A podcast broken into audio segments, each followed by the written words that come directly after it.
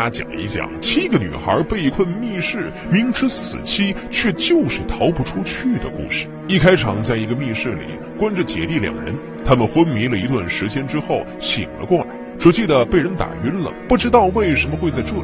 密室的铁门根本就推不开，里面只有一条流动的小水沟。就在弟弟对着水沟小便的时候，姐姐发现里面有一些垃圾是从外面飘来的，很可能是通往外界的出口。而且弟弟的身材瘦小，恰好可以通过，于是就让他钻出去查看情况，尽快找到警察，然后报警。弟弟刚开始还嫌弃恶心，被姐姐训了几下，还是硬着头皮钻进去了。没想到过了一会儿，竟然又游回来了，还浑身散发着恶臭。原来右边的水沟外连接着三个相似的房间，每个里面关着一个小姐姐，都是没有窗户，也打不开门。他们饱受精神上的折磨，却从来没有见过犯人，都是被打晕带过来的。水沟的右边也是一样，连接着三个房间，其中一个是空的。到了最左边的时候，水沟处就被铁栅栏封住了，根本出不去。弟弟还在一个疯女人的口中听到，凶手每天六点准时过来杀掉一个房间里的人，然后将碎尸放在水沟里漂流出去，所有人都会死。他房间的水池里还发现有很多的头发，可其他人都没有这么说过。姐弟俩不知道该不该相信。就在快到六点的时候，一起盯着水沟，却没有看到尸体，觉得肯定是疯女人在疯言疯语。弟弟还大胆地吃起了房间里的面包，因为其他人都吃过了，肯定是没毒的。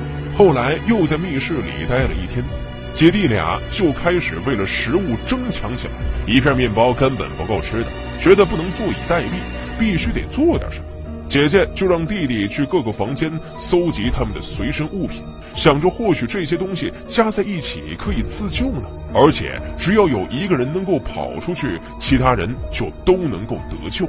不过聚到一块儿也没有太多的东西，派不上什么大的用场。且昨天的空房间又被捉进了一个小姐姐，而今天又出现了一个新的空房间。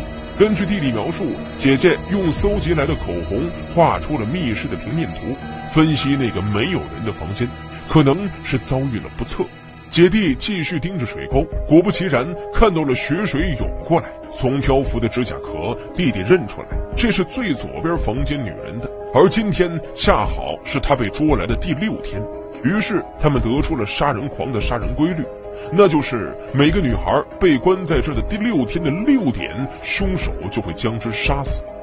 可他们明知道所有人的死期，却不忍心告诉他们，也没有办法解救，只能继续的寻找方法。这天，弟弟来到隔壁房间，这个房间的大婶似乎知道自己马上就要狗带，于是将衣服和饰品当做遗物交给了弟弟。反正不管怎样都会被杀，能帮助他们继续战斗也是好的。之后，大婶儿一直抱着弟弟哭泣，害怕被杀死。这时，凶手就拿着电锯进来了，弟弟直接被吓傻了。本以为难逃厄运，没想到在一片血水之中，他还是回来了。原来，这个凶手是个强迫症，没到时间绝不杀人，所以只杀了大婶儿，并没有杀害弟弟。两人抱在一起嚎啕大哭，开始回忆杀人犯的点点滴滴，寻找解决的方案。弟弟也没有看到他的长相，只知道凶手很是高大，他们两个人肯定是打不过的。还观察到密室的门不是上锁的，而是用的门栓从后面插上。弟弟若有所思，继续着自己的计划。很快就是姐弟俩被关在密室的第六天了。听到电锯狂魔的脚步之后，姐姐用发圈做弹簧打破了灯泡，然后把弟弟藏在身后，大声的呼喊着，想要保护他不被伤害。凶手没留一点情面，拿起电锯就朝他劈了下去。姐姐一个闪躲，只劈到了后面的一堆衣服。原来他们早就和其他人商量好，借来了很多的衣服，把他们堆在一起，假装是弟弟。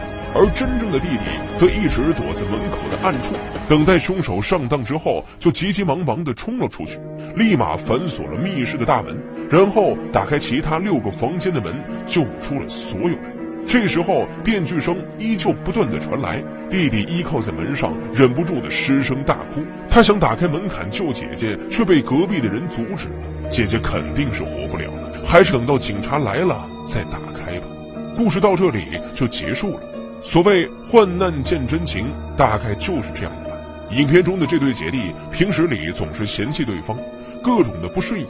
刚开始甚至为了争夺面包而打架，最后到了生死的关键时刻，姐姐又能为了让弟弟继续活下去而牺牲自己。